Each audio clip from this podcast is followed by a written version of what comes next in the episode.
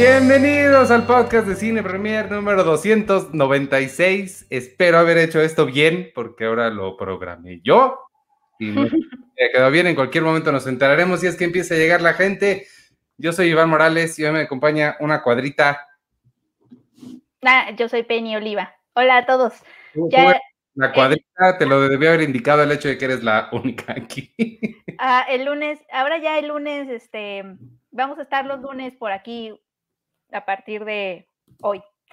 A partir de hoy, ah, mira, me está avisando esto que no lo hice bien. No, no, no estamos en TikTok, estamos en Facebook y en YouTube. TikTok no lo supe hacer bien, lo siento, ni modo, le practico después. Mientras tanto, estamos en las redes de siempre. Y sí, eh, como dices, lo primero que habría que avisar es que ya estamos en lunes. Vamos a, de ahora en adelante empezar a transmitir el lunes porque pues hay, cosas de la vida que cambian y uno no esperaba que cambiaran y de repente cambian. Y ahora yo soy el culpable de que únicamente puedo los lunes y todo va a suceder ahora. A las nueve y media me toca Seinfeld. Y este, y ya, ¿cómo estás? ¿Cómo, cómo, has estado? Bien, he estado bien, eh, saliendo un poco de los horrores de la segunda dosis de la vacuna. Ay, te pegó feo. Me pegó feo, amigos, espero, sé, sé, sé que hay unos y unas y unes que seguramente se pueden identificar con esa experiencia. Aluciné bastante este fin de semana, pero me puse a ver una telenovela coreana en Netflix y fíjate que me la, por eso me la pasé medio bien. Antes de que nos digas eso, quiero, em, ¿cómo se dice? Quiero señalar tu uso de unes. ¿Unes es lo que usamos? Eh, bueno, es una de las alternativas del lenguaje incluyente, que yo sé que es un tema muy polémico. Que, ah, claro, porque... es para otro podcast, no me voy a meter en esos temas hoy. No, no, no, no, no. la, controversia no me, no, no, me, no me interesa tanto como saber usarlo. O sea, claro, porque es unos, unos escuchas, unas escuchas y unes sería para cualquiera.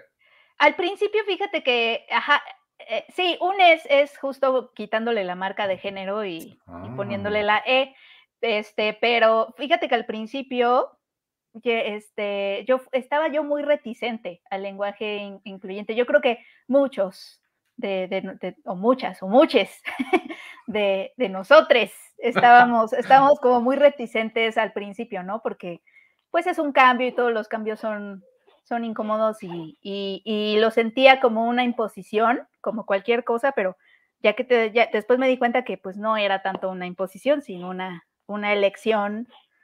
Eh, y pues poco a poco pues, empecé a sentir más calidez hacia, hacia, hacia esa nueva pauta, pues.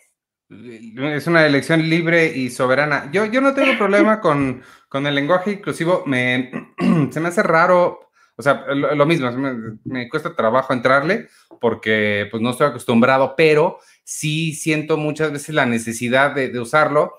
Eh, sobre todo, no, digo, en una parte porque no quiero excluir a nadie, eh, pero por otra, porque también es bien complicado estar eh, estudiantes, bueno, eh, alumnos y alumnas, y, o sea, decir tantas cosas, sería más fácil decirlo una y ya. Que, a eso se le conoce como el desdoblamiento, ¿no? Lo de mexicanas, mexicanos, sí, que, que, usas ambos, es, es como desdoblamiento para mencionar como a, todas y todos, a mexicanas y mexicanos, ¿no? Muy de Fox, para quien se acuerda de Fox. Fox Ajá. este, esa es una de las alternativas, pero obviamente sí es como más enrevesado. Y, creo que es eso, creo que lo, acabas de decir. A mí lo que me pasó, yo sé que estas cosas, este, sí, no voy a entrar en polémica de qué se debe hacer o no se debe hacer. Eh, estoy hablando como de mi proceso muy personal. Creo que a mí me pasó un poco este, lo que a ti te pasó, que de pronto empieza a ser una necesidad, porque justo la idea de que alguien se pueda sentir excluida de eh, empieza como a pesar, ¿no? No, ¿no? no se siente tanto como una imposición, sino más bien, pues está esta necesidad de que en tu comunicación se sientan incluides todos, ¿no? Ah. Entonces lo uso, pero obviamente sí hay, o sea, lo que ah, tengo alumnos, este, doy clases de redacción entonces, si de pronto si me preguntan qué se debe hacer o no, o en dónde usarlo o dónde no, digo, apenas creo que estamos descubriendo esas cosas, pero eh, pues yo la pauta que he seguido es, em, obviamente si dependiendo de quién sea tu público objetivo, el punto es comunicarte de la mejor manera. Entonces, a lo mejor si estás haciendo un pitch publicitario a una marca o una empresa, no sé, X, en donde pues no te van a entender del otro lado, pues igual y no, porque el, el usar la E es, es usar el lenguaje de una forma política, o sea, estás como tomando una postura. Entonces, pues ahí entra el, el dónde lo, saber dónde usarlo, dónde no, dónde te sientes cómodo, es decir, como, como todo, supongo, que son puras preguntas y nada de certezas, pero... Eh, nunca lo había... Ese ha sido mi, ese, ese ha sido mi, mi, mi, proceso, ¿no? Nunca lo había pensado como una postura política, pero sí, supongo. Es, es, es, tomar postura desde el lenguaje hacia visibilizar algo, ¿no? O hacer que se sientan incluidas personas que en ese momento tú también estás sintiendo que no, no, están incluidas. Entonces, pues no, no, no, no es una imposición, no sé si no es una elección. Bueno, o así lo veo yo, pero yo sé que estos temas son, son polémicos y que hay quien lo ve como, como características de la generación mazapán o no sé qué, ¿no? Eh, sí, pero no están mal. Y pues no, nomás, o sea, la idea es nada más que nadie se sienta este, excluido y eficientizar un poco el, eh, el idioma. Luego sí es muy, muy complicado estar, como dijiste, el, el desdoblamiento de las, de, de, las cosas. Luego a veces también yo veo que usan la X, a veces yo aplico la X escribiendo, tiende a ser más fácil. La, la, X, la X es para el lenguaje escrito, el problema con la X es que no tiene pronunciación oral. Claro. O sea, no, no, no, ¿cómo la pronuncias? Un X, ¿no? Está como esa opción, pero por eso la, la E se es como muy utilizada, porque justo la X no tiene como no se traduce al lenguaje hablado bien. El que sí no soporto ver es eh, la arroba. Cuando utilizan en, lugar de una A o una O o una E, usan la arroba, es así. Es así, no la soporto. ¿Por qué? Es, no, no, esa sí me cae gorda. esa sí, no, esa sí me cae mal. Por ejemplo, eh, eh, he estado escuchando y leyendo a periodistas y editoras sobre este tema y hablaban de cómo se puede también ser incluyente. Obviamente está, está la opción, este es un podcast de cine y aquí ya, hablando del lenguaje de dos personas que no son lingüistas para nada. Pero, Oye, perdóname, pero yo sí soy lingüista. No. No, pero estos son, estos nada más les estoy tal cual reporteando las cosas que, he leído justo para informarme más de esto como editora de una publicación. Eh, pero también hay formas, está, está usar la E, está el desdoblamiento y luego está la otra opción que es justamente usar palabras que no tengan marca de género, como personas. ¿no? O estudiantado, o cosas así, estas palabras que, que, son como más em, que engloban, ¿no? Y que no, que no tienen esta marca, la marca del género masculino o femenino. Entonces, está esa opción y yo leía el otro día una editora que la verdad, este, eh, no, más bien a una, bueno, sí, es correctora de estilo, periodista, todo. Eh, y ella hablaba de cómo en, realmente lo que, sea, lo que se empieza a hacer es que en las publicaciones sí hay, sí hay que hacerle más talacha justo para que no haya marcas de género, utilizando quizá no la E, pero sí estas otras palabras o estas otras frases que no hacen énfasis en el género, ¿no? como personas, como en lugar de decir mujeres a la, mujeres embarazadas, personas gestantes o esas, esos términos que, que cada publicación empieza como a encontrar esas nuevas formas para incluir, porque el punto es que no quieres que se sientan excluidas esas personas. Exacto. ¿No? Entonces, este, pero sí, yo sé que hay muchas personas que se sienten todavía incómodas con, con el uso del lenguaje. Sí, a mí se me hace bien raro la gente, o sea, que, creo que dice mucho de ti si te, si te, sientes tan ofendido porque alguien, que, o sea, sí siento como que... Mm, chance voltear a ver hacia ti, porque ¿por qué te está molestando tanto esto? No sé, yo creo que se ve, o sea, a lo mejor se ve como una pequeñez, como si no fuera importante y fuera como un capricho o, algo así. Pero, por ejemplo, yo no, no podría yo, o bueno, al menos yo no me siento con la autoridad moral ni de ningún tipo de decirle a alguien, no te sientas así o no te sientas excluido, sobre todo a alguien que pertenece a lo mejor a cierto grupo eh, invisibilizado, etcétera. Yo no sé, digo, yo soy mujer, entonces tengo alguna idea de lo que es sentirte a lo mejor invisibilizado en algunos, en algunos, en algunas áreas, etcétera.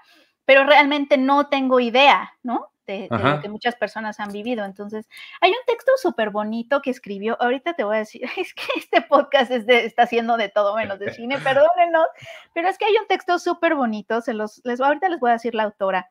Ahorita se los voy a eh, leer. Ahorita se los voy a leer en este momento.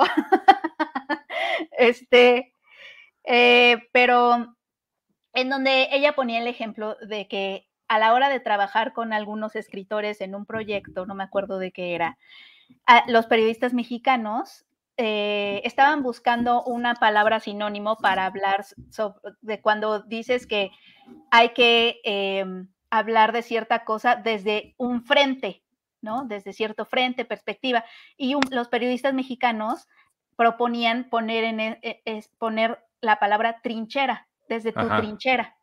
Y me acuerdo, que, y, ella cuenta como un periodista colombiano, se lo, o sea, se lo tomó un poco a mal en el sentido de, no, no, por favor, no usemos esa palabra. ¿Por qué? Porque la historia de Colombia y la historia de su país, etcétera, creo que era Colombia, eh, ah. habían, o sea, como que a él no le gustaba usar metáforas bélicas para, referirse al pensamiento, para algo que usamos mucho aquí, ¿no? Como que el lenguaje bélico y todas esas metáforas de irte a la guerra y luchar y todo eso es algo que está muy, eh, es parte de nuestro lenguaje. Usamos todo el tiempo muchas metáforas que tienen que ver con la guerra, para todo, si te fijas. Sí, sí, sí, sí, sí, sí. Entonces, pero eh, esa persona venía de un país en donde pues eh, la militarización, la guerra y todo había dejado muchas heridas y él no quería usar esas palabras, ¿no? Entonces ella decía, pues obviamente yo no me iba a ponerle a explicar, o sea, en ese momento no era, no era el momento ni nunca va a ser el momento de yo, como desde mi superioridad moral, explicarle todo, no, es que es una metáfora, no es para que te sientas, no es para no sé qué, simplemente fue, no vamos a usar esa palabra porque alguien de aquí no se siente cómodo y quién soy yo para decirle oye, te tienes que entender a esta palabra porque no, pues justamente el lenguaje nos tiene que representar, ¿no? Eh, entonces, e, ella ponía ese ejemplo para empezar a hablar del lenguaje incluyente, como de por qué, o sea, ¿quién soy yo para decirle a otra persona que, que se tiene que sentir visibilizado con el masculino genérico, ¿no? O que, es decir, no sabemos lo que es eso, no sabemos lo, lo que es, y si se supone que que pues el punto de sentirnos incluidos y que la lengua nos represente a nosotros y a nuestra realidad, pues tiene sentido que haya personas que estén pidiendo algunos cambios.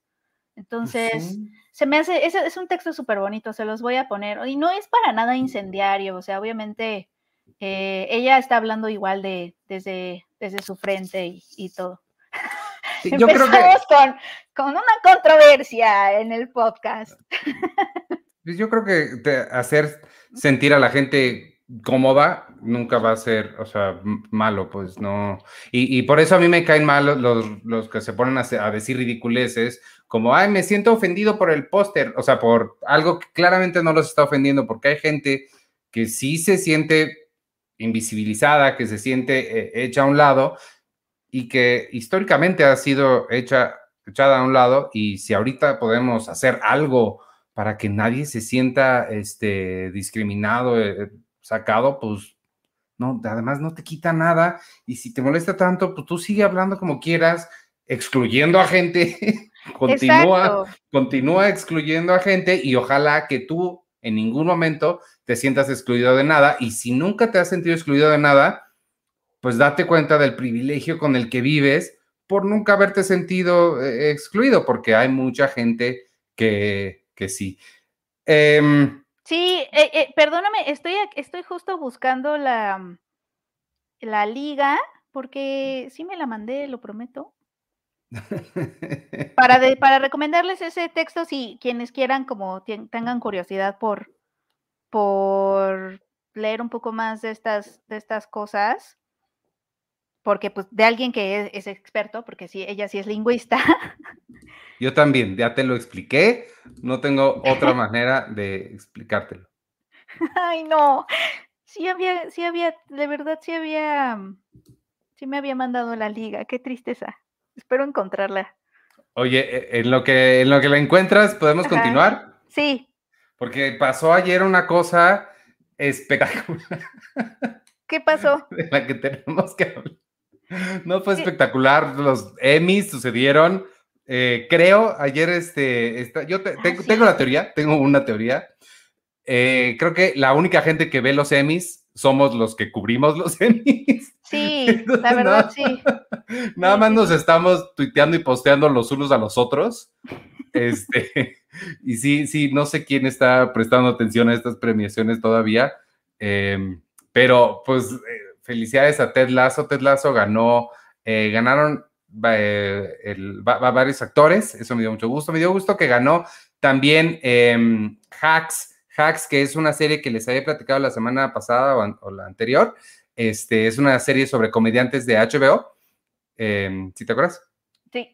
Ok, es que si no me contestas, no sé si me, te acuerdas. Este em, ganó dirección y guion. Eso me dio mucho gusto ver que, ganara Hacks.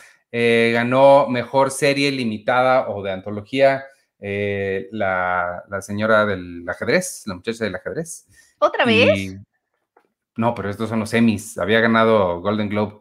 Ah, es que yo siento que seguimos en 2019, pero bueno. Sí.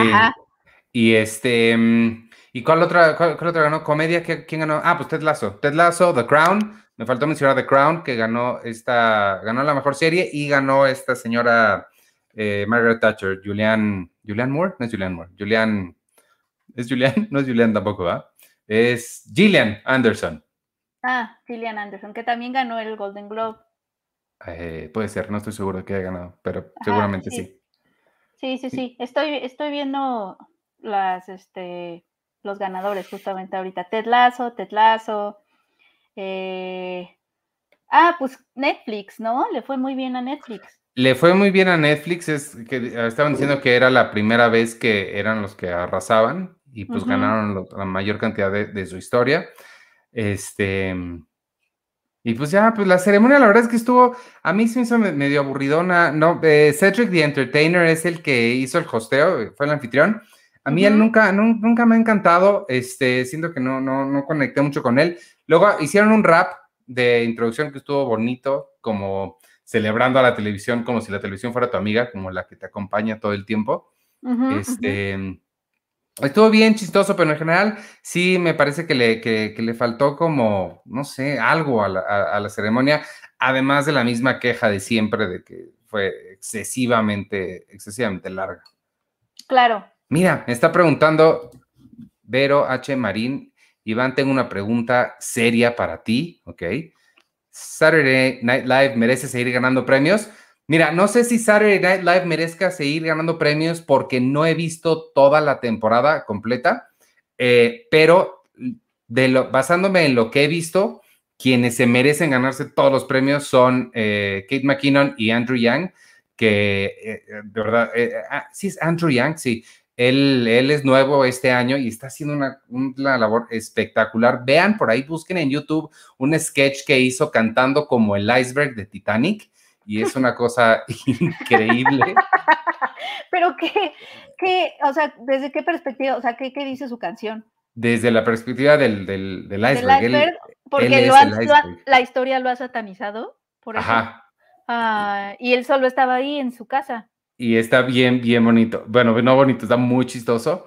Este, y Lorne Michaels hizo el mismo chiste. Eh, dijo, em, gracias a esto, a esto, a, la gente del crew, no sé quién, los escritores, y a Kate McKinnon, que prácticamente hace todo. Porque ella hace muchos papeles. Ah, no, cuando estaba diciendo quiénes habían imitado a toda la gente de, los de los first responders y Fauci y toda la, la gente del COVID de allá, este, y del gobierno durante las elecciones y eso, la mayoría de los papeles los había hecho Kate McKinnon, entonces siempre hay que darle este, a ella todos los premios que se puedan. Ah, ya. También otro que se sintió como una, realmente como haciéndole justicia es a Kate, Winslet, ¿no? Su, su, triunfo por... Ah, sí, es que Kate ganó. sí, ganó mejor actriz por Mare of Easttown, que creo que ella sí está espectacular. El que me dolió fue ¿cómo, cómo, en qué universo? Y perdónenme a los fans de, de Gambito de Dama, pero ¿en qué universo esa es una mejor miniserie que I May Destroy You? Sí. O sea, en ningún universo de WandaVision ni de Marvel, los mil multiuniversos, en todos, en todos I May Destroy You va a ser mejor que Gambito de Dama. ¿Qué les pasa? Sí, eso sí estuvo, es, sí estuvo feo. Es, sí estuvo feo y tampoco ganó ella. Esta Micaela Coval, hubiera estado padre también verla a ella ganar. Sí, no. Pero, pero Mary sí, sí, sí, sí está padre que haya ganado. Y ganó también el chavo, el, el corredor, ¿cómo se llama? Este, Andrew Jenkins. ¿Cómo se llama? Este, el que hace de, del, el, ay Dios mío, el de los X-Men, corre rápido, que sale en Mero Vista. Ah, Quicksilver. Ajá, pero el chavo, ¿cómo se llama? Ah, ahorita te lo digo. Se llama algo. Él, también ganó. ¿Él también ganó? Ajá. Ah, siempre gana, y de, y de talk show, siempre gana Last Week Tonight with John. Evan Peters. ¿Por qué? ¿Por qué? Hay mejores. A mí me gusta más Stephen Colbert. Trevor Noah es mejor. También ganó. Steven Colbert ganó algo, ganó el, el, mejor especial en vivo. ¿Y Trevor Noah? ¿Por qué nadie le da un Emmy a Trevor Noah? Creo que Trevor Noah ni siquiera estaba nominado. Sí, aquí está, mejor serie de variedad de talk show. ¿Ah, sí estaba nominada? Ajá, y otra vez ganó John Oliver. Siempre gana John Oliver. yo no, no he visto a John Oliver, pero me cae gordo ya. ¿Nunca lo has visto? Sí, lo he visto un par de veces, pero como que no me gusta tanto. Pero creo que no lo he visto lo suficiente. No, es genial. A mí sí me gusta mucho. A mí sí me gusta mucho. Sí, hace explicaciones de cosas complejas muy bien. Y lo que me gusta mucho de él es que tiene mucho pensamiento crítico. Él, él y mucho escepticismo. Sí le echa a los antivacunas y a los homeopatía y a todas estas eh, pseudociencias y creencias raras. Él, eso, eso sí. Mira, nos dice Rodrigo Martínez López. Eh, a mí me dolió que Hamilton le ganara a Bob Burnham. A mí también. Ese sí, por, ¿En, qué, categoría pasó eso? En mejor eh, show de variedad pregrabado. Estaba, ah. estaba Hamilton y estaba Bob Burnham. Y también sí, ganó, ganó Hamilton, que, o sea, lo entiendo, pero, pero no se vale. O sea, siento que es competencia desleal. O sea, no. Es que digo, yo amo a Hamilton, pero sí, audiovisualmente como programa de televisión no tenía tanto que ofrecer y Bob Burnham sí tiene ahí unas... Sí, sí, experimenta con el lenguaje y, todo. Entonces, sí, como que para la pantalla, o sea, la propuesta para la pantalla chica, que pues es lo que los Emmys califican, sí, Bob Burnham estaba mejor, aunque Hamilton es increíble. ¿Sabes quién no estaba nominado? ¿Quién? Tu telenovela coreana de la que vas a hablar. No tenía, pero, o sea, no estaban ni siquiera, estaban como, eh, estaban menos nominadas que, que quién, que Nailed It. No, Nailed It creo que sí estaba nominado. voy a que The Floor is Lava, que The Floor is Lava. Voy a hablar de la telenovela coreana, pero me voy a redimir porque también voy a hablar de Noche de Fuego. Y este, tenemos una cápsula, está nuestro colaborador José Roberto Landaverde en el Festival de Guanajuato. Junto con Enrique Figueroa, que también está cubriendo por allá. Tenemos una cápsula de los dos, que si todo sale bien y lo hago bien, la voy a poder poner en algún momento. El reporte especial del GIF. Ajá, pero primero tenemos eh, regalos, bueno, tenemos unas eh, pases que necesito dar. Amigos del Patreon, ya saben que se pueden unir al Patreon. Es que como estoy yo haciendo esto Patreon, ahí está. Patreon.com, diagonal, Cine Premier. Únanse y pueden tener acceso a muchas cosas muy padres, este, entre ellas las trivias que luego damos. Así que todos los miembros del Patreon, métanse ahorita al Discord. Estamos a punto de regalar ahí. Eh, Víctor me va a hacer favor de sacar a los ganadores. Tenemos cinco pases dobles para ir a ver. Ahorita les digo cuándo es, porque creo que es el miércoles, pero no me quiero equivocar.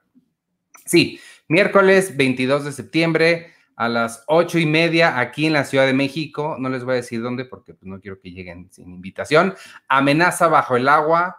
No podrás escapar. Ándale, es un cocodrilo gigante que está atacando a una persona. Si fuera yo más hábil con la computadora y hablar, podría ponerles el poste, pero imagínenselo, es un cocodrilo enorme atacando a una persona, se ve muy emocionante y es la, la, la, película que tenemos para regalar esta semana. Tenemos dos pases dobles para irse a ver amenaza bajo el agua. Se la vamos a dar. ¿Qué hago? A ver, piénsate en una trivia para regalárselas. A la primera persona que nos conteste, ¿qué? ¿Qué ¿Cuál ha sido, eh, cuál ha sido la película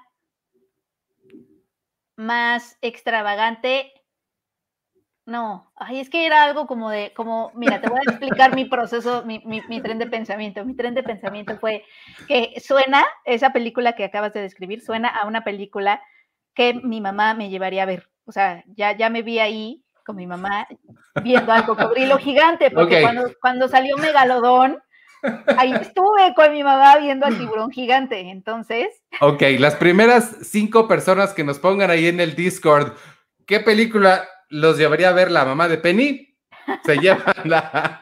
exacto, exacto. eso, va a probar, eso va a probar si han puesto atención en los podcasts y conocen los gustos de mi mamá, porque hablo mucho de mi mamá con esto del cine, porque mi mamá me ha dado muchas experiencias cinematográficas memorables y además siento que es crítica de cine de closet. Entonces, saben, saben, saben, seguro si han puesto atención en los podcasts, saben que, de cine de closet.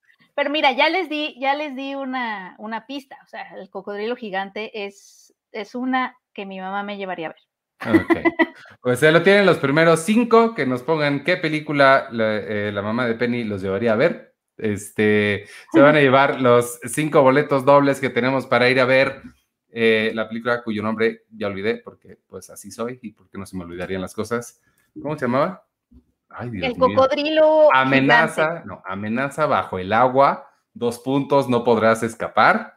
Este miércoles 22 a las ocho y media en un cine de acá de la Ciudad de México. Ahí Víctor, el colecto, nos va a ayudar a sacar a los ganadores. Este, ¿De qué más quieres, pasar a tu telenovela o les cuento yo de Toronto rapidísimo porque vi No, pues cuéntanos de, Toronto pues no me, no, me, no me perdonaría si le doy prioridad a la telenovela coreana. Oye, nada más, nada más, ya encontré el texto del, lenguaje de la inclusión. Está escrito por Violeta Vázquez Rojas Maldonado de Rompeviento TV. Eh, si quieren les pongo el link por aquí o dónde se los puedo poner para compartírselo. Ah, pásamelo a mí por WhatsApp y yo lo pongo aquí abajo en la... Sí, porque está muy padre, de verdad es un texto muy bonito y, a mí sí me... Te lo voy a poner por el chat. Eh, a, mí sí me gustó mucho para los que tengan curiosidad de, leer más sobre estos temas. Eh, digo, sí. este, pues mira, yo les voy a contar de Toronto. La verdad es que no pude ver mucho, no porque no quisiera, no porque no tuviera tiempo, no porque no pudiera me mandaron bien poquitas este, películas. Yo, o sea, lo entiendo, pero sí da coraje, pero lo entiendo. El año pasado se, les cayó la pandemia, esperaban poder hacerlo y nada más lanzaron todas las películas y vean lo que puedan y todo va bien padre, bien bonito y pude ver muchas de las cosas que sí terminaron, pues de las cosas importantes que se estrenan en Toronto, ¿no? Porque todos sabemos que el Festival de Toronto es, pues es la, la, la, la antesala para lo, la temporada de premios. Es todo lo que empieza en Venecia y luego Toronto y ya de ahí se empiezan a, estrenar todas las películas que a lo largo del año vamos a ir a estar escuchando en la temporada de premios. Este año, sin embargo, eh, pues ya se pusieron más las pilas y ya restringieron más las cosas, ya hablaron con las distribuidoras, pidieron permiso, autorizaciones y no todas las películas estuvieron disponibles para todo mundo. Entonces, mm. eh, Aquí a México, la verdad es que los acreditados que no viajamos a Toronto, eh, pues pudimos ver muy poquito. ¿Qué no estuvo? ¿Qué no pude ver? Este, no pude ver la de, la de Tammy Faye Baker, de Jessica Chastain, no pude ver la de Benedict Cumberbatch que hizo con Jane Campion, no, ni siquiera la de Michelle Franco estaba disponible aquí. La verdad es que las grandes de las que todo el mundo terminó hablando, no, no, no las pude ver. Entonces les voy a contar muy rápido nada más porque, eh, y, de las que más me, llamaron la atención. Em, se va a estrenar y además una de, una de las que vi es eh, una película dirigida por, por eh, Melanie Laurent, la, de, la de Bastardo sin Gloria, se llama Mad Woman's Ball algo así como el, baile de las mujeres locas. Este, y a, los dos días de que la vi, ya está en Amazon Prime, entonces esa ya la pueden ver ahorita. Es una historia de época. Está padre, le quedó muy bien a, Melanie Laurent. Eh, lo único que yo vi diferente a ustedes es que mi video, bueno, en la transmisión traía una introducción de ella, este, y ya, pero ya está disponible en Amazon Prime. Em, vi la película que ganó la Cámara de Oro en Cannes este año, se llama Murina es una película de Croacia. ¿Es de ah. Croacia? Según yo de Croacia. Este, que la dirige Antoneta Alamat Kusijanovic. Ay, hacían de sufrir ellos con nuestros nombres. Eh, está bien padre la película. Si tienen chance de encontrársela por ahí, se llama Murina. Es la historia de una familia en, Croacia, les digo, eh, en la costa que da hacia, hacia Italia. Entonces, están tratando de vender la tierra que les pertenece a ellos, que está en, la, en el mero mar, a un desarrollador italiano para que construya ahí un, un, resort. Em, perdón, y de, lo que, y de, lo que, se trata es eh, esta familia en, el que, en la que el papá es súper dominante y todos estamos desde el punto de vista de la hija. La hija tiene como, tendrá 16, 17 años y está descubriendo el mundo. Su papá es muy dominante, les dice a ella y a su mamá qué hacer, no las deja muy libres, él a fuerza quiere que ella se haga cargo del resort que construyen, pero la niña quiere irse a estudiar fuera. Y de repente el desarrollador italiano que llega, pues es un hombre, eh, es un hombre obviamente muy adinerado, pero es muy libre, es muy amigable, eh, se, empieza a desarrollar una, relación con ella, pues bastante cercana, más o menos de amigos, de amistad, no hay nada, no hay nada raro ni, por ahí, así que no se vayan por allá. Em, y ella empieza como a abrir los ojos, ¿no? A ver las posibilidades que el mundo fuera de su pequeña región le puede ofrecer. Y, pues ya es una, es más o menos una coming of age. Em, a ella la vemos crecer. Al final, el, mensaje de la película es muy claro. Creo que este, no, es, no es ningún spoiler, pues de eso es el punto de la película. De lo que, se, de lo que ella se da cuenta es que los hombres en su vida pues todos la van a, decepcionar. Uno, su papá, su única forma de, querer es tratar, es controlándola. Y ah. este hombre que llega eh, de afuera le hace promesas que no puede cumplir. Entonces la decepcionan por aquí y por allá.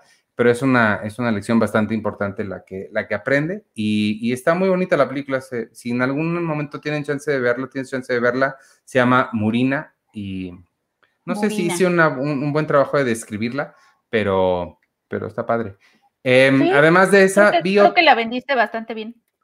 Además de esa, vi otra que se llama Arthur Rambo. Esa me gustó mucho, es francesa. Arthur Rambo. Tiene un, nombre padre. Eh, sí, pues es un juego de palabras con Arthur Rambo, el, poeta, pero este es Arthur Rambo, como Rambo, como Sylvester Stallone. Y es la, es la nueva película de Laurent Cantet, que es un cineasta francés bastante importante.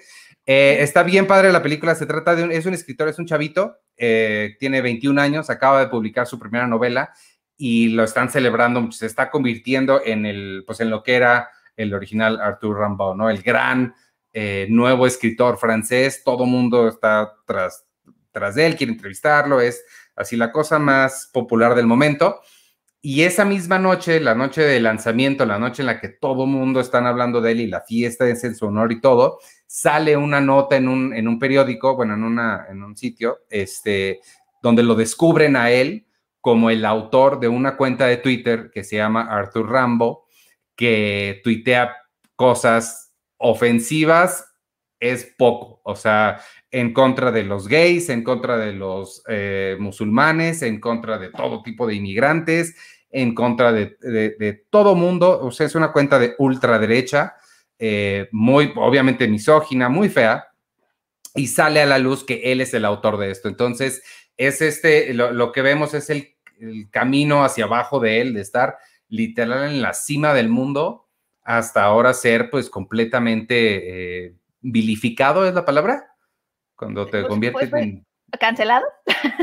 No, cuando te convierten en, villano, este, por todo el mundo satanizado y él intenta defenderse, ya sabes, diciendo, no, era un experimento artístico, yo no creo estas cosas. Y, ah, porque además el libro que publicó se trata justo de eso. Es la historia de su madre, una inmigrante, y se trata de cómo los inmigrantes son maltratados. Este, entonces, lo estaban celebrando como la nueva voz eh, progresista y demás y de repente resulta que tiene todas estas ideas en esta cuenta que ha estado activa desde hace cinco años y él empieza a decir, pues es que la empecé cuando tenía 16 años, yo no sabía de qué hablaba no sé qué, y le dicen, pero estabas tuiteando ayer, o sea, no, no, esto no fue algo que pusiste por ahí. No, sí, pero era un experimento y está muy, muy interesante cómo él se enreda en sus propias, eh, pues, pues, sí, en su, en su, propio juego tratando de justificarse y cómo todo mundo, literal, todo mundo le da la espalda. Su, su, novia, sus amigos, nadie quiere ya saber nada de él porque pues, sale a la luz estas cosas, pero lo interesante, lo interesante es que todos sus amigos que ahorita le están dando la espalda sabían que él llevaba esa cuenta. Sí, no, no, oh. no era algo que él mantuviera oculto a, su gente cercana. Entonces, él les echa en cara, pues, la hipocresía, ¿no? Decirles, oigan, pero, o sea, ustedes sabían y nunca me dijeron, nunca me habían mostrado que tenían un problema con esto hasta que todo el mundo se me está echando encima. ¿Qué pasa con mm, ustedes? Claro. Y este, y, pues ya por que pasa todo el tiempo, ¿no? Pues es lo que vimos con Harvey Weinstein y, toda esta gente que ha cometido estas cosas espantosas. Eh, Como de, ay, nadie sabía. Y resulta que todo el mundo sabía, pero pues nadie le dijo nada, ¿no? Y todo el mundo empieza a justificarse también diciendo, bueno, yo sí sabía, pero no sabía que era tanto, o no sabía hasta dónde, y, yo había escuchado por ahí, ¿sabes? Sí. Este, la otra que vi, eh, la, última de las que les voy a hablar, eh, se llama Encounter. No tengo idea cómo le vayan a poner en México. Ojalá que le pongan un nombre padre. Esta es la que más les voy a recomendar, por eso la dejé al final. Es eh, Riz Ahmed. Yo nada más vi que salía Riz Ahmed y dije, quiero estos boletos. Em, está bien, bien padre. No se las, es muy fácil de spoilear y no se las quiero spoilear demasiado. Pero Encounter, que se traduciría un poquito como encuentro o encuentros, es la historia de un eh, de un hombre que interpreta a Riz Ahmed. Es un ex soldado que, que conoce secretos que no debería, o sea, tiene, información que no debería tener sobre una posible, eh, no invasión, sobre una especie de invasión, pero de un virus que llegó del espacio exterior y está eliminando a la gente o está infectando a la gente. Y él, pues, rompe todo protocolo para irse tras su esposa y sus hijos para, bueno, su ex esposa y sus hijos para salvar, sobre todo a los niños, porque la esposa ya no puede salvarla, y se lleva a los niños. Y pues es todo el viaje que hace para, para intentar salvarlos. Y, está bien, bien buena. Esa, esa se las eh, espero que se estrene pronto en algún lado, eh, porque vale muchísimo, muchísimo la pena. Y creo que hay que hacerle caso a Riz Ahmed en todas sus elecciones todo lo que ha hecho es siempre eh, sinónimo de, calidad. Qué padre, esa creo que es la que más se me antoja, aunque también se me antojó mucho Arthur Rambo. Sí, yo, yo creo, son, mira, la verdad es que esas dos, esas primeras dos y otras de las que vi, este, creo que a ti te gustaría más, creo que, digo, yo, la, yo sí las disfruto, a mí me gusta mucho ese tipo de cine, pero sí me tengo que poner unos lentes diferentes, ¿no? O sea, sí es sentarme a verlas con ojos can, y a mí los ojos can no se me dan tanto, sí le tengo que trabajar un poco para meterme a ese mood y lo puedo hacer sin problema y las disfruto, pero sí es encender un switch que no siempre tengo prendido. Tú siempre lo tienes prendido y este y por eso creo que creo que a ti te, gustarían más, em, pero pero sí las disfruté bastante. La otra que vi es una que se va a estrenar en Netflix pronto es con Melissa McCarthy. Cuando se estrene les les platico, pero sí a ti creo que eh, Murina y y Arthur Rambo creo que, a pesar de que a mí me gustaron mucho, creo que a ti te podrían gustar más porque sí son películas más de, festivales tipo Cannes. Ah, ok, ok. Bueno, también tengo los ojos. también tengo, el, tipo, de ojos que le da clic a una serie slash telenovela coreana en Netflix, que fue todo lo que vi este fin de semana, porque además estuve bajo los efectos de la vacuna y la verdad esa combinación de alucinaciones, escalofrío, dolor de cuerpo con mi telenovela coreana fue un gran combo, tengo que admitirlo, me la pasé medio bien, me la pasé muy bien, aquí en engaño. ¿Cómo se llama la telenovela? Ah, voy a, ya me pasaste la, liga esta, es que no vi que me la pasaste por el otro chat. Te voy a, ah, este, la voy a poner aquí abajo, amigos, va a estar en, ahorita para quien nos esté viendo en YouTube, la voy a poner aquí abajo en el scroll de abajo y que eso tiene nombre que se llama, este, ay, ¿cómo se llama el, ¿Qué, tiene scroll? nombre? El, scroll, de abajo tiene un nombre técnico, pero no me ¿Los comentarios? No, este, bueno, ahorita, bueno, lo voy a poner en el scroll de abajo Y en la descripción del podcast, para que lo encuentren ahí en el sitio cuando, cuando suba esto, ahí también los voy a poner. Este, perdóname, sigue hablando de no sé qué.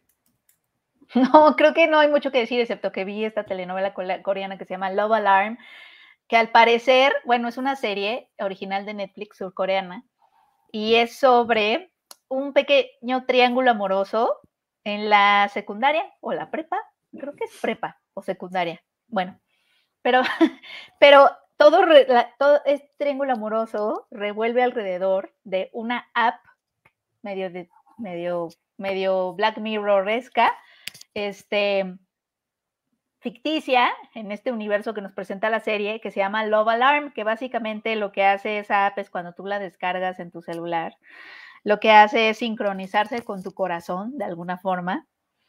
Y te dice si en un radio de 10 metros de donde estás, que es como, eh, ajá, como, como, como el diámetro de, de, esto, el perímetro, si, si, dentro de ese perímetro estoy haciendo lo que tú todo el tiempo me, me cuestionas, que es que... Estás dando muchos sinónimos de lo mismo, eso sí lo estás repito, Que repito eh, la misma idea de diferente forma porque, discúlpenme, no, no lo hago para hacer... Eh, no sé, chocosa, sino porque constantemente me estoy reescribiendo en mi cabeza. Entonces, disculpen eso, ese es un defecto que tengo. Cero personas pensaron que lo estabas haciendo por chocosa, porque de entrada nadie conoce esa palabra. porque piense que no me estén entendiendo, sino porque yo, yo soy yo reescribiendo en mi cabeza. Chocosa. Chocosa. Bueno, el punto es que está esta app que te dice quién en ese perímetro de 10 metros te, eh, siente algo por ti, se siente atraído a ti. De alguna forma, la app sabe cuando el corazón de alguien late por ti en ese, en ese perímetro. Entonces, es un mundo en donde ya no se puede, o sea, la forma de comprobar tus sentimientos. Ah, porque además en el momento en que eso sucede, le llega a la persona una notificación que dice, una persona te ama, ¿no? o sea, ¿te avisa así nomás? Te llega una notificación. Una persona en, un perímetro, en, un radio de 10 metros, siente cosas por ti, te ama. Entonces, haz de cuenta que los novios, los que se hacen novios, lo primero que hacen para confirmar que sí sienten cosas el uno por el otro es abrir su app, ponerse juntos, obviamente sacar a otras personas de ese rango, porque lo que sucede es que si varias personas tienen sentimientos por ti y están esas muchas personas en ese pues en ese perímetro, dentro de ese perímetro, no hay forma de saber quién. Nada más te avisa que alguien siente cosas por ti, pero no te dice quién. Sucede mucho que uno esté rodeado de mucha gente que no, pues no sé, en, un mercado. Lo que pasa es que no es amor de estoy enamorada, me quiero casar contigo, es que sienten atracción por ti. Entonces, si pasa el chavo más guapo de la escuela, que es lo que sucede varias veces en, esta, en este universo, hay muchas chavas que hacen sonar su love alarm porque sienten cosas cuando lo ven. Ok. Entonces. pero, ¿cómo distingue la aplicación de cuando sientes cosas por alguien o sientes cosas por un pastel de chocolate?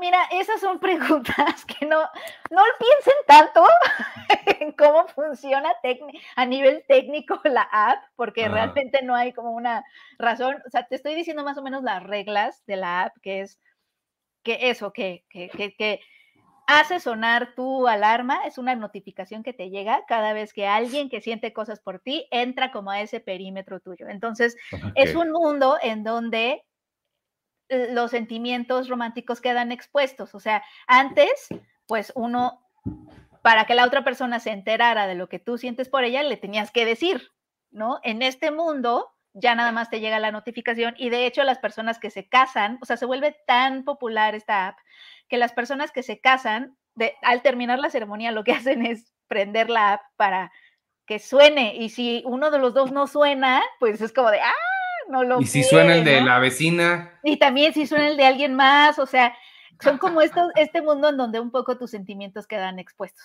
Bueno, en ese mundo se desarrolla este triángulo amoroso de una chica que básicamente eh, sigue la historia de la Cenicienta. Esto no es serie de arte, ¿eh? ni cine de arte para nada. Estamos en el entendido de que es este, pues una serie pues, juvenil, ¿no? Que me ¿No estuvo en el, en el mercado de series de Cannes, esta? No, por supuesto que no estuvo en el mercado de series de Cannes. O sea, pongámonos en el esquema de que es una telenovela básicamente juvenil, etc. ¿Cuántos eh, Emmys ganó ayer? Mm, ninguno. no creo que vaya a ganar. Pero está, divertida, se lo juro, porque además te recuerda, ¿no, no, no les pasó que, tuvieron como su idilio en la primaria? Tengo una amiga que escribió un, un tuit. Ahora es la primaria. Bueno, la primera vez que sentiste un, o sea, que, que, viviste tu primer amor, o sea, en la secundaria, la prepa, pero son de estos amores que sí te hacen sentir como un idilio, como que estás viviendo eh, en un mundo, un romance de película o de telenovela, ¿no? O sea, no sé si a todos nos tocó algo así, a veces algunos en la primaria, etcétera. ¿Cómo se llamó tu, tu primer crush de primaria? No, fíjate que mi primer crush, así como, así al que me refiero, no sucedió en la primaria, sucedió en segundo de secundaria. Y yo sí sentí que fue un amor de película, ya sabes, como esa conexión, porque también, también la serie eh, se desarrolla en diferentes etapas temporales. Eh, sucede todo el idilio pues en, en, la secundaria, pero ellos crecen y los vamos viendo como pues eso que vivieron en la secundaria lo sigue afectando de cierta forma en su vida adulta. Y es que sí es cierto, siento que esos son amores que no olvidas nunca, ¿no? Y pero además son personas que por lo regular dejas de ver porque digo, ahorita las generaciones es diferente, pero cuando yo estaba en la secundaria, una vez que él se fue de la escuela, o sea, no había redes sociales, o sea, era tal cual de que si no conocías el número de la casa, no podías hablarle y además qué pena hablarle a su casa, o sea, no había WhatsApp como para mensajear casualmente, no había Twitter, no había Facebook, entonces lo, se iba de la escuela y lo dejabas de ver y le perdías la pista. Y eso fue lo que a mí me pasó se fue de la escuela y yo nunca supe. Y yo, yo, yo sentía como que yo sí le gustaba, pero nunca, nunca nos lo dijimos, o sea, como que no existía esta app para, que, para que lo supiéramos, no sé. Este, y bueno, es que a todas esas cosas te, te remite esta serie. Eh, y luego ya después vi que eran seis temporadas y pues no la acabé, ¿no? Porque yo lo que quería saber oh. era qué pasaba. Pero entre la fiebre de la segunda dosis y la app y, el, el, el, triángulo amoroso, la verdad me la pasé bastante bien. Suena como, como una versión adolescente de, de, Black Mirror. Tiene algo de eso, sobre todo por la app, pero esta es cursi, o sea, es totalmente rosa. Eh, y, además es, está interesante porque sí le meten a la, a la narrativa algo como de de oposición a la app, empiezan a aparecer estos grupos anti-Love Alarm que hacen protestas afuera como de los eventos tecnológicos de, que, el equipo de marketing de la app eh, organiza. Entonces sí están como estos activistas, hay, eh, sí empiezan a pasar sí hay como eventillos así en alrededor de, del argumento de la serie de cómo también la app va afectando la salud mental de las personas, porque empieza, eh, empieza, empiezan a ver este grupo de personas elite que son los que, porque la app guarda cuántas veces, cuántas veces han como hecho sonar tu alarma, ¿no? Es decir, a cuántas personas les has gustado, pon tú. Y hay personas que han pasado toda su vida sin que la alarma suene. Ah. Entonces, o sea, hay, hay por ejemplo, hay un grupo que, que pues comete un suicidio masivo, es decir, sí empieza como a afectar la forma de relacionarse de las personas y eso está interesante. Entonces, por ahí supongo que hay un poquito de Black Mirror. Ahora, por otro lado, también otra vez tenemos a, este, a esta estructura de la historia de la Cenicienta en, sobre, en la chica, porque el triángulo amoroso es de dos chicos y una chica. Y la chica es una, es una adolescente que eh, tiene un pasado bastante eh, trágico, ¿no? ¿no? No tiene papás, te, explican en el argumento que pasa. Vive con su tía, pero obviamente vive con su tía, que el medio la maltrata, y con la, con la prima, que también la maltrata, y la prima eh, lo que quiere es como escalar socialmente y ser famosa, es decir, ¿no? La madrastra con las hermanastras. Y ella tiene como tres trabajos porque tiene que, al parecer su mamá le dejó una deuda a su tía y ella tiene que trabajar la deuda, tiene que pagar la deuda de su mamá.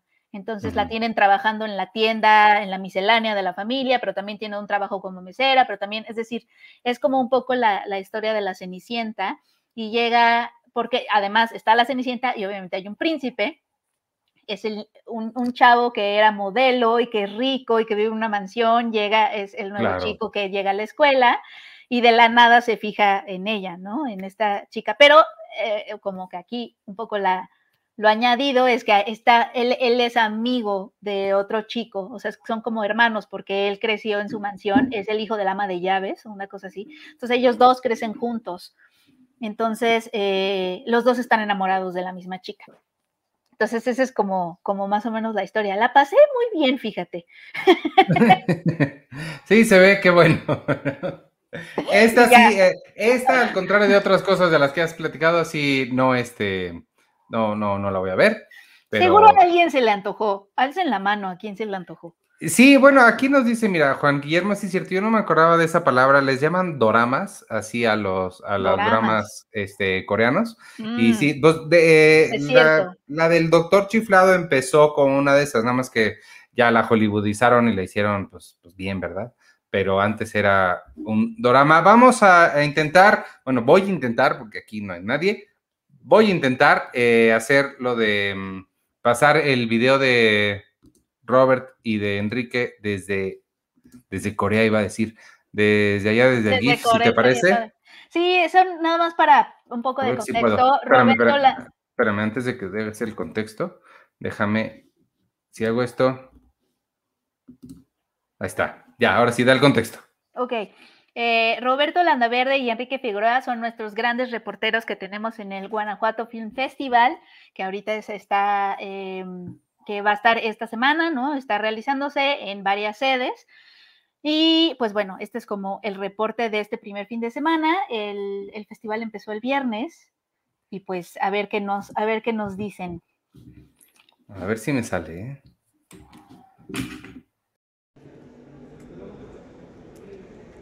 hola, eh, ¿cómo Eh, amigos de, Cine Premier, eh, hola Penny, Sergio, Ana, Arturo. Les mandamos un saludo desde aquí, de las inmediaciones del Teatro Bicentenario.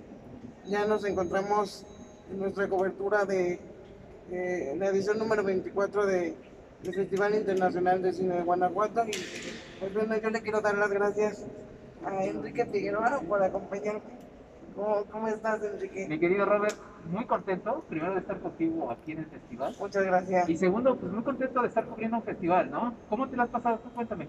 Pues mira, yo eh, me he pasado encantado de descubriendo nuevo cine, nuevas historias que, que pues nos acercan más, ¿no? A, a la cultura que se está viviendo en esta reapertura de, pues, de actividades en en la industria y estoy encantado de estar aquí de la forma sobre todo más accesible eh, que se puede y encantado de estar ofreciéndoles es un poquito de lo que hemos visto, ¿no?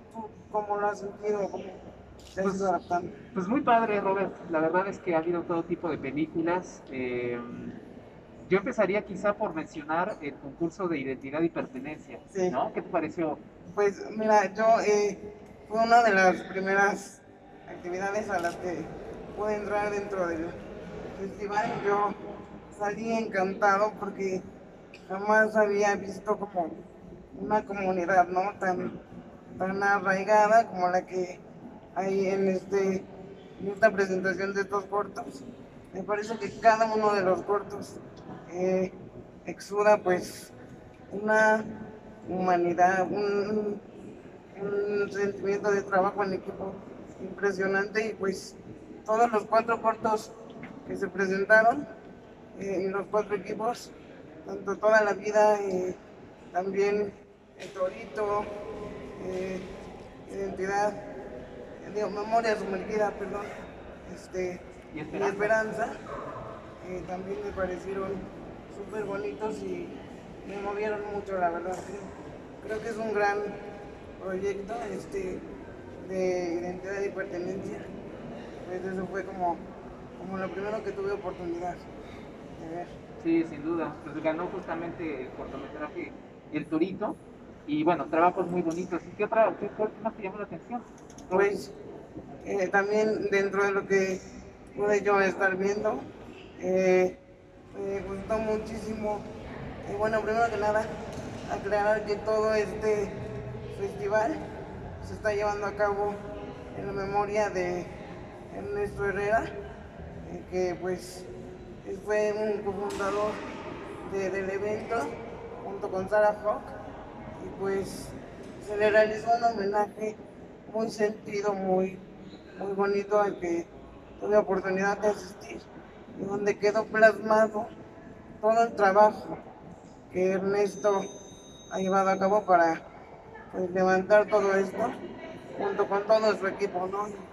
Eso fue muy conmovedor y pues también pude ver la función inaugural con la película Swan Song de Todd Stevens, eh, que es un drama LGBT sumamente entrañable, eh, muy esperanzador, pero a la vez con matices un poco melancólicos. Y bueno, cuenta con la participación de Udo Kier en el papel protagónico y él es un maestro de la actuación. Con cada escena en la que aparece pues es una genialidad y, pues eso me gustó muchísimo. Eh, no sé tú, algo más que quieras destacar. Pues eh, los estrenos, por ejemplo, de Los Días Francos, una película muy interesante, ¿no? Con Stephanie Salas como protagonista, eh, Los Hermosos Vencidos, ¿no? Que también es una película, una road movie muy interesante, y recientemente vi Malibu, que es una película eh, con escenas de acción en la, de autos en la Ciudad de México. Eh, muy interesante, un western eh, y también una historia de antihéroes. La verdad es que la diversidad de películas que hemos podido ver aquí en el festival, Robert, que por cierto hay que recordarle a la gente, es totalmente gratuito, ¿no? Y, ves a, mucha gente que está feliz y tranquila, contenta, platicando y conversando en la explanada de este teatro bicentenario que ha sido la sede principal en la ciudad de León, Guanajuato. Y que además, como lo comentas, ¿no? Este, este festival pues siempre se ha caracterizado por ser como muy cálido, uno se puede acercar como mucho a la gente y pedirle entrevistas, charlas, conversar con ellos y todos están sumamente abiertos a, que a dar pie a la conversación, ¿no? Y ahorita eh, quería mencionar tú hablabas de los días francos. Este, bueno, estuvo aquí, pues, eh, bueno, he estado aquí varios días presentando la película, su director Ulises Pérez. Eh, yo tuve la oportunidad de platicar un ratito con él y me, platicó un poquito sobre este proceso que llevó para pues, realizar esta película sumamente entrañable y pues un poco subversiva, ¿no? En el sentido de que se atreve a cuestionar estos roles de, la maternidad, como estamos acostumbrados a verlos. Y pues esa, esa plática me llenó mucho y yo también pude ver Malibu y también es una propuesta sumamente fuera de lo convencional, ¿no? Sí, a mí me encantó la presencia de la actriz principal, Tania López, ¿no? Llenaba muy bien la pantalla con su presencia. Claro, y, yo también este, voy a acercarme un ratito a Marisol Rivera y a Tiago Correa y también al director, eh, Víctor Velázquez, que pues también me platicaban que pues era todo un reto, ¿no? Filmar eh, persecuciones y caos en una ciudad de México que de verdad si pueden, tienen la oportunidad de ver la película, van a ver la ciudad como jamás la habían visto. Y pues eso está súper bien. Marisol Rivera tiene razón. La memoria de Robert es privilegiada, hay que decirlo. Yo tengo mis apuntes y me equivoqué. Tania López es de los hermosos vencidos, justamente, ¿no? Pues Robert, ha sido una experiencia y, y nada, te agradezco mucho por, por, este momento de compartirlo contigo. No, muchas gracias a ti, Enrique.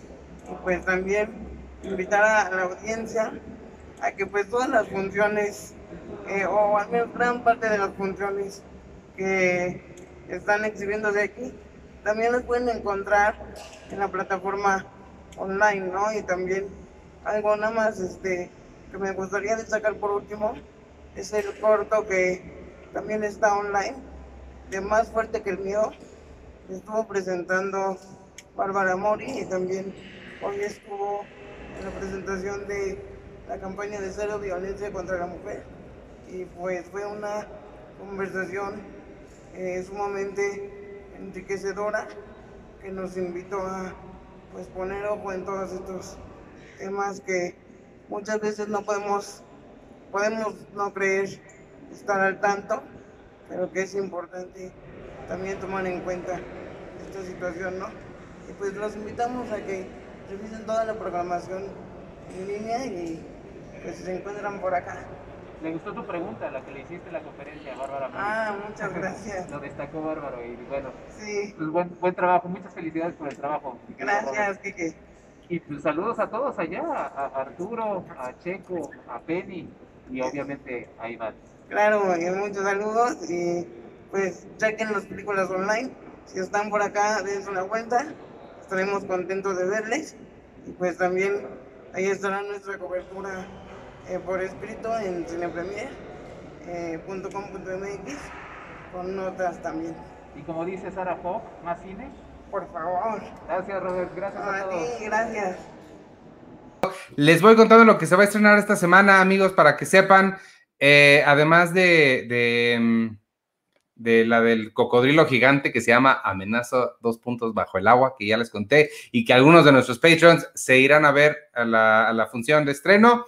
Se va a estrenar Coda, Señales del Corazón, que es la, la es remake de la familia Bellier, de la francesa, y esta es protagonizada por, por Eugenio Derbez. Estuvo en Sundance el año pasado. Eh, Arturo no puede estar con nosotros ahorita, pero él ya la vio, la vio cuando, cuando estuvo en Sundance.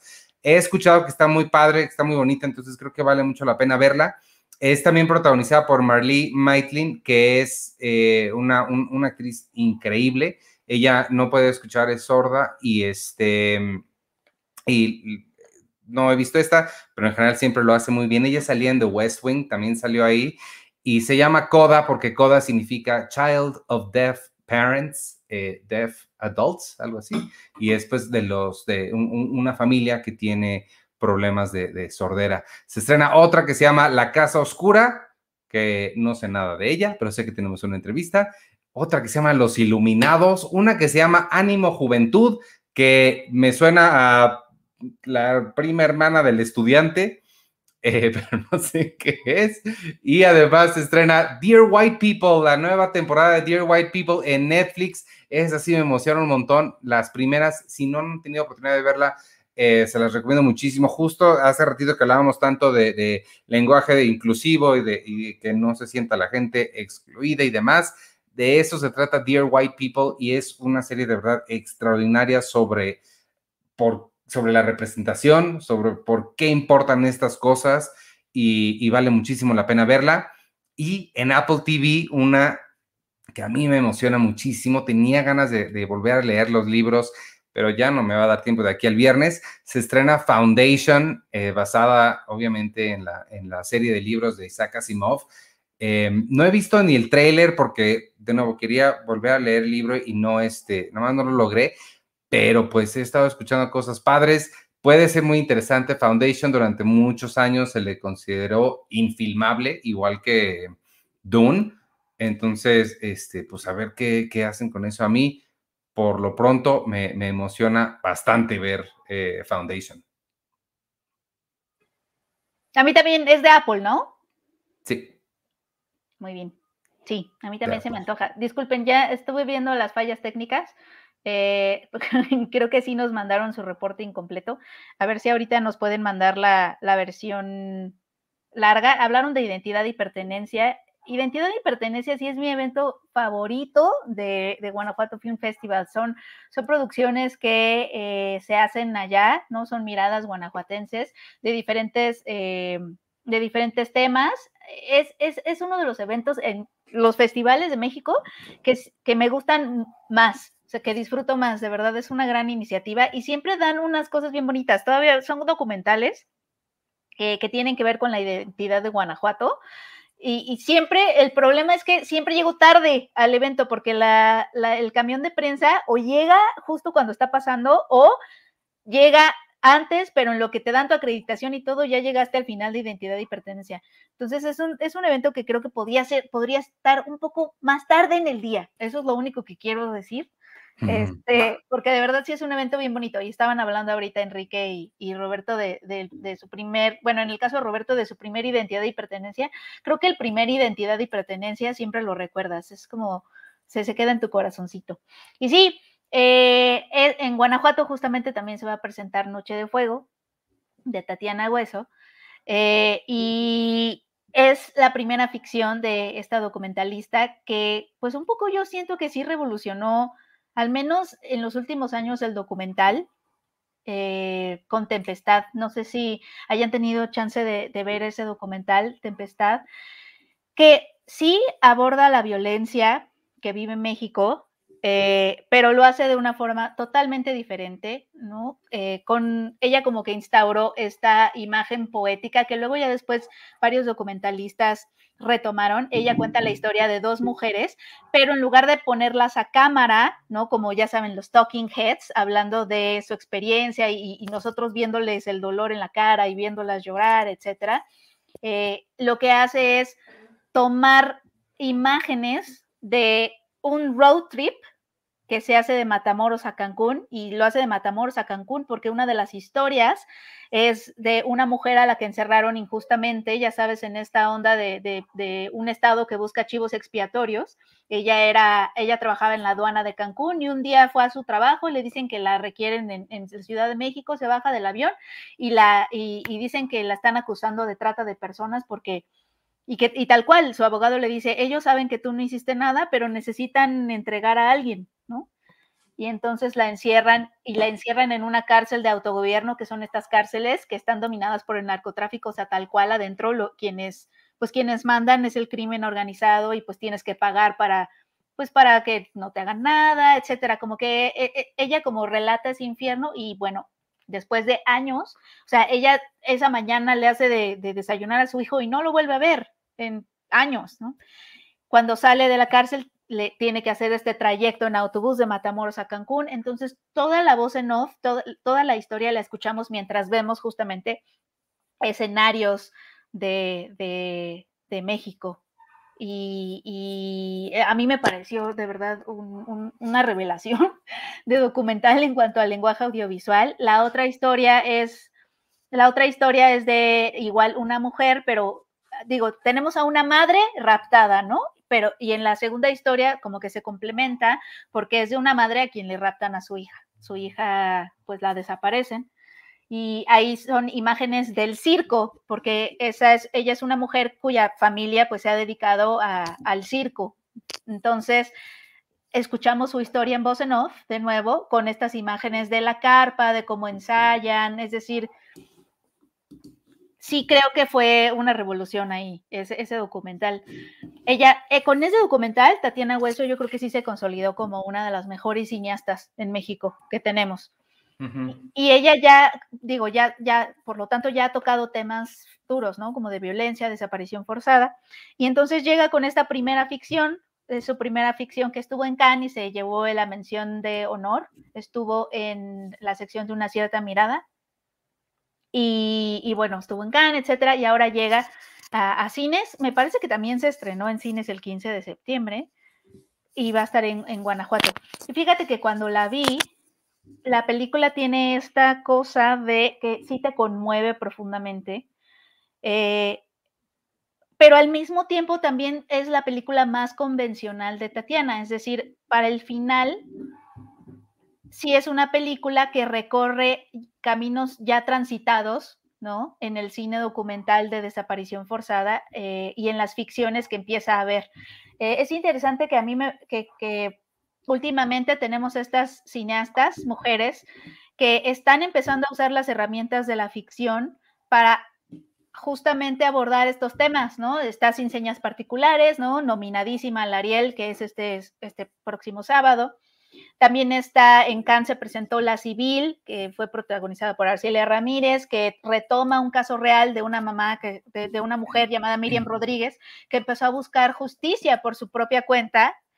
Eh, de nuevo, ¿no? Las madres que tienen que operar, pues, eh, fuera del, o sea, fuera, o sea, que tienen que operar por su cuenta, ¿no?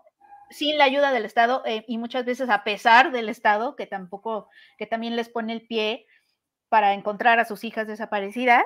Y pronto me parece que viene una de Natalia Beristain, es decir, empieza a haber ficciones, después de, que, de que hemos visto estos temas muchísimo en el cine documental, tenemos de pronto eh, eh, últimamente estas ficciones hechas por mujeres que están tratando como de, de usar esa ficción para entrar por otro lado a esas historias y también para, yo supongo, me gustaría pensar, para construir otra conexión de nosotros los espectadores con esas historias, ¿no? Porque ya se han normalizado tanto e incluso estamos un poquito entumidos ya cuando vemos a lo mejor películas de desaparición, sentimos como que, ay, ya no las queremos ver, etcétera, porque nos van a llevar por un el camino que ya conocemos, que es el de la tristeza, el de la desolación, la desesperanza, el de la indignación, ¿no? El de la impotencia. Y entonces creo que estamos tratando de buscar, en general, cómo, cómo cuentas las ausencias, ¿no? Y Tatiana, pues, eh, parte como de su documental, sí se ve que en su ficción, en Noche de Fuego, hay como este documental, cuenta la historia de se centra como en la infancia, en los universos que construyen esa infancia. Está ubicada como en, una comunidad de la Sierra Occidental. Es una comunidad que está habitada principalmente por mujeres, porque muchos de los hombres se han ido a, Estados Unidos, ¿no? Eh, para, pues, han migrado. Entonces, es una comunidad que un poco se, se mantiene en pie por, o sobrevive por estas mujeres que viven ahí. Y conocemos la historia de una madre su hija y las amigas de su hija, o sea, como que la, mirada de Tatiana sí es muy fina en tanto que, en tanto que se concentra en los cuidados, ¿no? Cómo es crecer como una niña en un lugar en donde desaparecen las niñas, tal cual el crimen organizado va a las casas y se, se, ropta se usa las niñas de ese poblado como botín y, y desaparecen. Entonces, ¿cómo es, ¿cómo es ser madre en una comunidad así? ¿Qué tipo de cuidados tiene que haber? Y también como niña que te conviertes en adolescente y en mujer, ¿cómo es crecer en un lugar así? Digo, estas niñas, hay como una amistad muy bonita entre tres niñas, hay como una mezcla otra vez de actores profesionales con actrices no profesionales, eh, con actrices naturales, eh, eh, y vemos, las vemos crecer en pantalla y, cómo, qué, sucede o cómo es crecer en estos, en estos, en este tipo de contextos. Y obviamente por ahí sí te pega, porque pues creo que a todas nos ha pasado que, que porque en el pueblo empiezan a tomar estas medidas de cortarle el cabello a las niñas, ¿no? Porque no conviene que te vean tan femenina. Eh, o te eh, la, la, protagonista esconde a su hija en la tierra cada vez que piensa que van a venir los del crimen organizado. Es decir, creo que sí te pega por ahí la película en tanto que todas las mujeres hemos sentido ese, no, no me voy a poner esta falda, ¿no? Porque puede llamar mucho la atención. O sea, como que todas las mujeres hemos tenido que recurrir a volvernos invisibles en algún momento para no estar en peligro. Entonces, por, ahí, por ahí la película pega bastante. Y sobre todo, la parte de, las, de la amistad entre las niñas, siento que eh, tiene como varias, varios, varios momentos muy simbólicos que, para mí rompen un poquito con la naturalidad de, dejarlas a ellas ser, pero la parte de la mamá y, su hija, de, cómo es esta relación entre madre e hija y los cuidados y, cómo es este labor de cuidado eh, en un contexto así, creo que está muy bien. Mayra Batalla, me parece que es el nombre de la actriz, está increíble. Ella es la madre Rita y hay una escena muy, hay una escena que sí se me quedó bastante y que creo que a muchos, porque la han mencionado bastante en varios textos, eh, en algún momento su hija se pinta los, labios de rojo, pues es una niña, está creciendo, tiene curiosidad, y ella la ve y entra en pánico, pero de ese pánico que, que, las mamás pues te empiezan a dar manazos, empiezan a soltar manazos y se enojan, porque obviamente es un pueblo en donde no conviene ser mujer, ¿no? O verte como una mujer o ver, ni verte sexy, ni verte bonita, ni verte sensual. De hecho, hay una chica, una de las amigas tiene labio, un labio, labio leporino y, por ejemplo, a ella muy, muy, muy a propósito no le cortan el pelo. A todas las demás les cortan el pelo chiquito y a ella no. Pues te dan a entender que a ella no la raptarían, ¿no? Porque a lo mejor no cumple con estos estándares de belleza. Claro. Para que la pongan en trata de personas o no sé qué, o tráfico sexual. Eh, en algún momento eh, le, operan el labio y entonces ya le cortan el cabello, ¿no? Entonces hay estas cositas. Eh, pero eso sí, sí me parece la película más convencional de Tatiana Hueso. O sea, sí sentí como este ánimo, al sobre todo al final de la película, de, de hacerte sentir triste y desolado y, ¿sabes? Como conmoverte para llevarte a la tristeza, que es el tipo de películas que sí tienen mucho chance de llegar a la temporada de premios. Entonces, eh, a eso me refiero con convencional, como que ya, ya hemos visto este tipo de historias antes eh, y ella justo en sus documentales nos llevaba como por otros caminos eh, visuales y emocionales. Entonces sí, sí es la, sí es la película más convencional, pero, pero, pero por ejemplo, cuando, cuando la estaba viendo pensé, bueno, a mis papás no les mostraría Tempestad, pero sí los llevaría a ver Noche de Fuego. Entonces, pues sí, o sea, sí, creo que, creo que ahí está el asunto. O sea, sí, sí, sí es su película más convencional. No es mi favorita de Tatiana Hueso, pero creo que estamos como en busca de cómo usar la ficción para contar este tipo de historias y empezar a, establecer otro tipo de, relaciones entre los espectadores y esas historias, ¿no? Sí, pues es, ah como de, ay, no, otro documental sobre desaparición forzada, ya me lo sé, el punto es que ya me lo sé, ya he sentido esto, ¿no? Y eso es a veces lo que nos impide y es cuando el lenguaje fracasa. Y, y siento que hay esta búsqueda de encontrar otras formas desde la ficción. Pues sí, esa es la, la, la, ventaja de poder, de poder tener algo de ficción.